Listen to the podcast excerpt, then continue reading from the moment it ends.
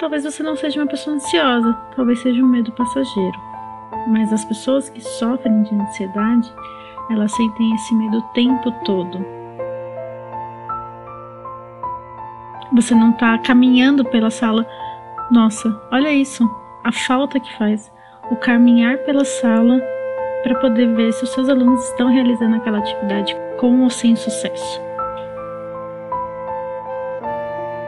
Para os professores da rede pública, principalmente, é algo muito novo. Você dá aulas online, você preparar um material, você colocar isso disponível na rede.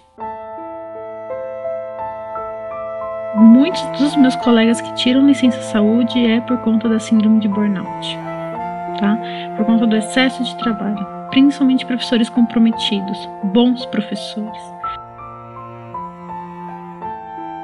Imagina, eu tenho uma aluna que os pais pegaram coronavírus, os pais desenvolveram sintomas, os irmãos, só ela não. Imagina a angústia que ela está passando. Como que eu vou pedir para essa aluna continuar estudando, sendo que ela tem familiares passando por um momento tão difícil?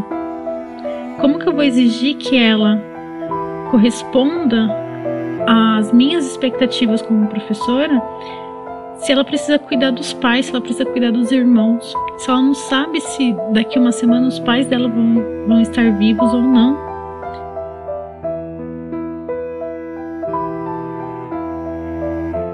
Mas hoje eu preferiria mil vezes estar com eles, com os meus 40 alunos dentro da sala de aula, do que ter que ficar passando atividades online.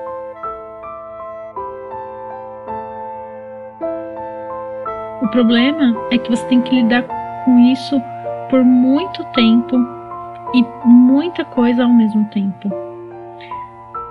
Cansa. Isso também cansa.